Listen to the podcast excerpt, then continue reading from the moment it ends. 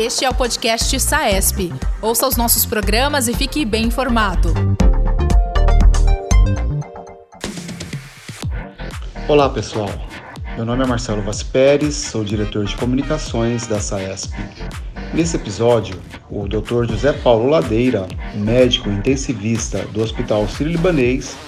fala sobre os impactos da pandemia nas UTIs e as estratégias de sedação e analgesia no paciente crítico com Covid-19.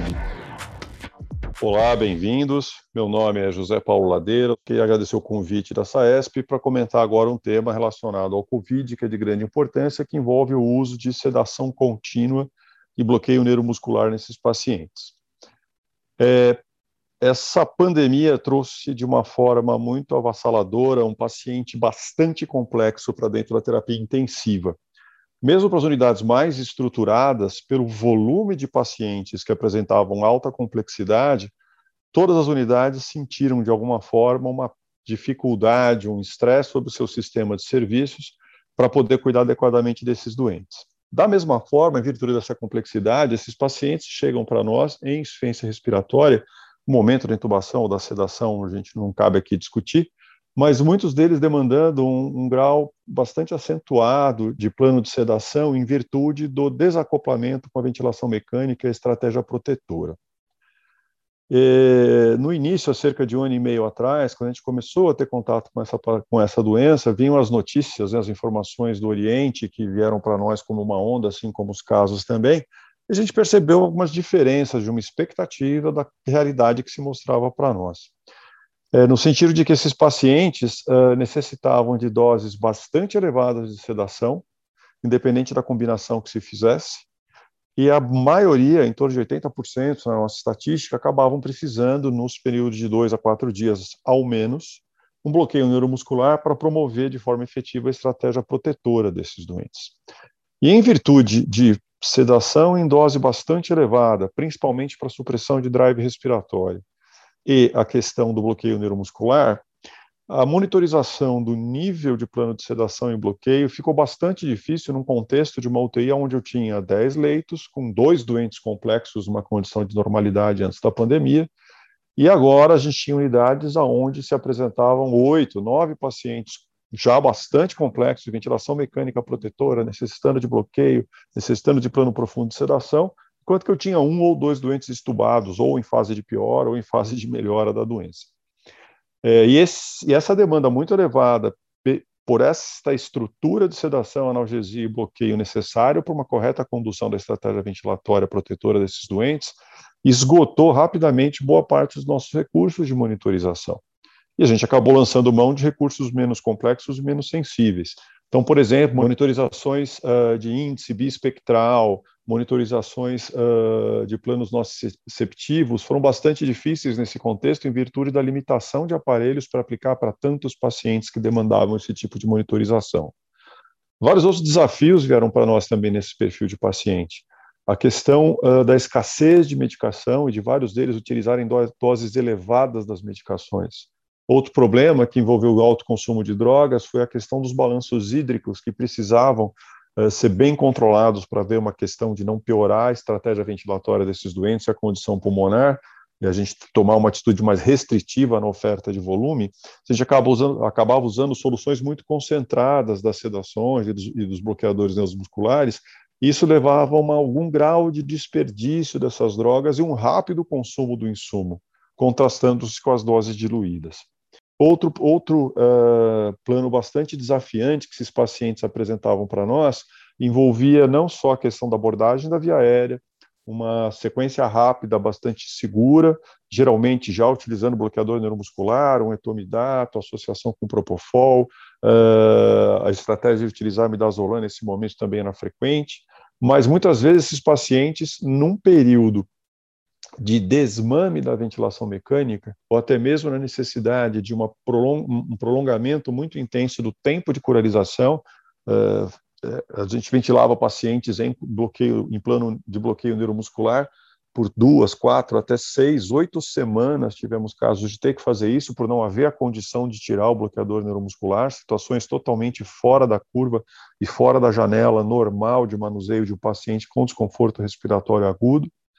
Uh, nesse tempo tão prolongado de analgesia e sedação, havia taquifilaxia por várias medicações e efeitos colaterais de outras. E isso demandava que a gente usasse a associação de outras sedações que não estávamos habituados na, no ambiente da terapia intensiva, como, por exemplo, uma associação bem mais frequente se tornou, conforme a gente foi pegando experiência e vendo as limitações, o que dava certo e não com esses pacientes, foi utilizar a,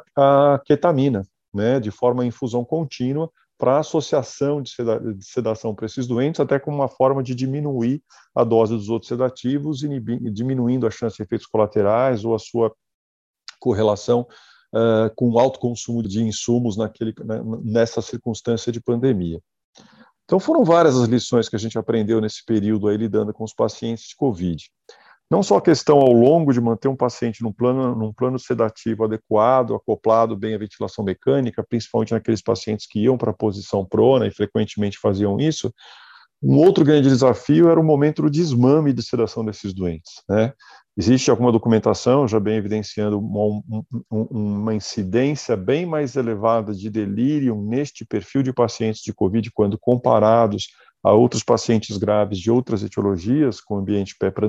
pré-pandemia, mas ao mesmo tempo, talvez esses doentes não recebessem as mesmas doses de sedativo, não tivessem tão agredidos ou inflamados do ponto de vista infeccioso, como esse vírus desencadeia nesses pacientes, ou nem passaram por tempo tão prolongado de sedação, analgesia e bloqueio, como esses pacientes acabam passando.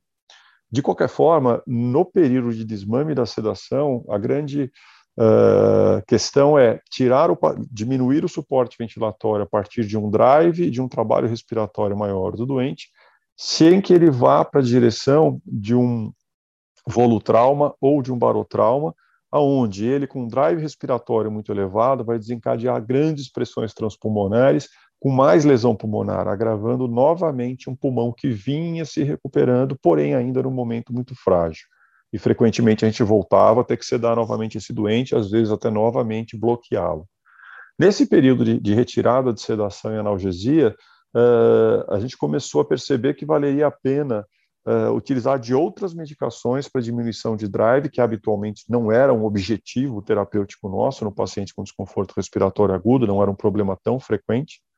que é a utilização de associação de opioides com vários receptores opioides bloqueados ao mesmo tempo, tentar diminuir um drive inicial e uma uma, uma puxada inspiratória, um P01 muito elevado, com uma pressão transpulmonar elevada consequente, assim como também a associação com neurolépticos, com outras drogas uh, neurodepressoras e que habitualmente a gente não utilizava para esse tipo de estratégia, como por exemplo a gabapentina, que também é uma alternativa utilizada com frequência. Alguns trabalhos sugerem também a associação com melatonina nesse período de desmame. A nossa experiência é bastante limitada, já que é uma droga restrita aqui no Brasil. É, também a associação de benzodiazepínicos e neurolépticos, né, os atípicos principalmente para diminuir o efeito colateral, e a droga que com certeza sempre auxiliou bastante a gente em situações de abstinência e uh, delírio, que é nessa fase de desmame tentar ajustar com a dexmetomedina esses pacientes a um padrão respiratório um pouco mais confortável e uma saída mais suave do ventilador. Houve muita tentativa e erro nesse sentido, não existe uma, uma sequência muito clara, realmente o que funciona para um paciente parece não funcionar para outro, mas a gente foi montando estratégias que iam se alternando até que a gente achasse um esquema que possibilitasse esse ajuste. Nessa condição também foi muito importante verificar a participação da traqueostomia nesta condução do desmame.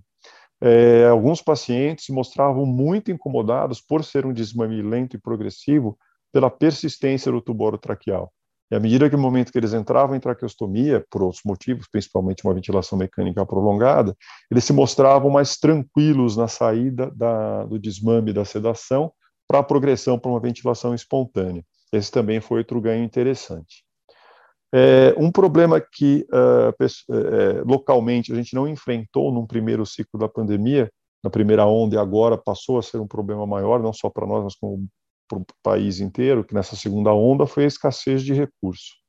Nesse momento, a gente adotou uma estratégia um pouco, uh, não vou dizer que dá um passo atrás, mas assim, a gente retomou algumas práticas habituais, buscando poupar mais medicação. Porque com a ideia das soluções concentradas, se percebeu também que foi, apesar de ser necessário um plano terapêutico aprofundado, alguns pacientes estavam em sobredose de medicação de forma desnecessária. Então, além de tentar economizar um pouco das medicações em termos de usar a solução eh, diluída, uh, nessa segunda onda para a maior parte dos pacientes, uh, lógico, um olho maior a respeito de balanço hídrico, uso diurético para compensação, isso realmente nos poupou mais medicação, foi uma atitude mais efetiva que nos permitiu passar com alguma restrição, mas não com falta de medicação nessa, nesse período de ventilação dos pacientes na segunda onda. Além disso, também a solução mais diluída permitiu, eh, foi, foi nítida a diferença no momento de desmame onde ele pareceu melhor titulado, já que a solução concentrada fazia degrau, degraus de redução da sedação muito uh, intensos, e a sedação diluída permitia um desmame mais suave desses pacientes, o que também parece ter colaborado para um desmame mais tranquilo desses pacientes da ventilação mecânica. De uma forma resumida, depois de um ano e meio lidando com esses pacientes em ventilação mecânica, é, pensando no princípio, desde a fase da ventilação não invasiva, onde a associação com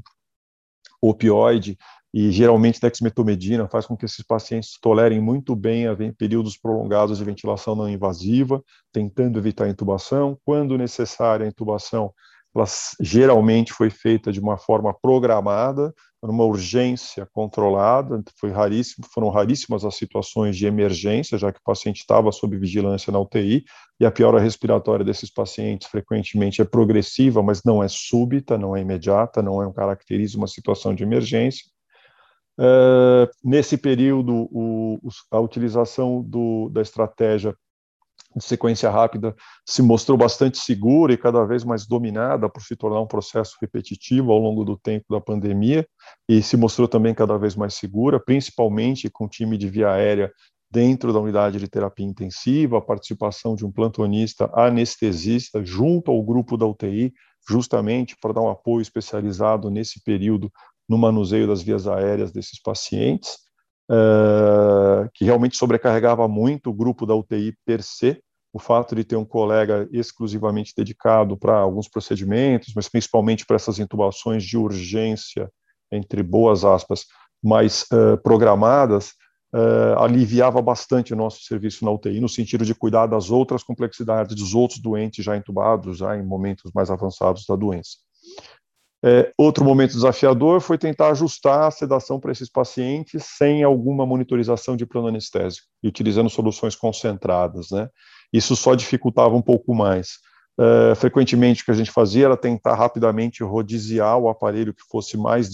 francamente disponível é, para poder monitorizar um paciente com sedação profunda e frequentemente a gente, a gente percebia planos aprofundados demais de sedação o que permitia um ajuste mais correto da, da, da mesma estratégia. O bloqueio muito prolongado, que não é algo habitual na terapia intensiva, com um bloqueio neuromuscular, também foi outro aspecto bem interessante dessa pandemia. Pacientes ventilando quatro, seis, oito semanas, era uma exceção, mas existiram esses pacientes, em virtude de pulmões que demoraram muito a atingir uma condição de um desmame para ventilação espontânea. Uh, mesmo assim, uh, existiam alguns pacientes que não necessitavam do bloqueio, isso foi bem interessante de ver, um fenótipo geralmente no paciente mais jovem. Uh, nessa segunda fase ficou um pouco mais nítido, foi maior o número de pacientes que não precisaram de, de curar. Uh, e o outro desafio desses pacientes, e aí sim eu acho que foi o aspecto mais desafiador, foi a questão da fase de desmame, ao tirar esses pacientes da ventilação mecânica sem uh, tentando evitar uma condição de SIRI, né, de Self-Injured Lung uh, Induced. Na verdade, a ideia da, do paciente estar tá puxando demais, fazer uma transpulmonar muito elevada, e isso levar a uma nova lesão pulmonar por esforço respiratório espontâneo. Esse, para nós, foi o maior gargalo, porque muitas vezes a gente tinha que voltar dois, três passos atrás, recedar o doente, novamente bloquear, recuperar uma condição pulmonar de melhor complacência, mudar a estratégia de sedação e analgesia para poder eh, para enteral, enteral, desculpe, para poder fazer a, a, a, retirada da medicação parenteral. Então, nesses pacientes, a gente tinha que dar dois passos para trás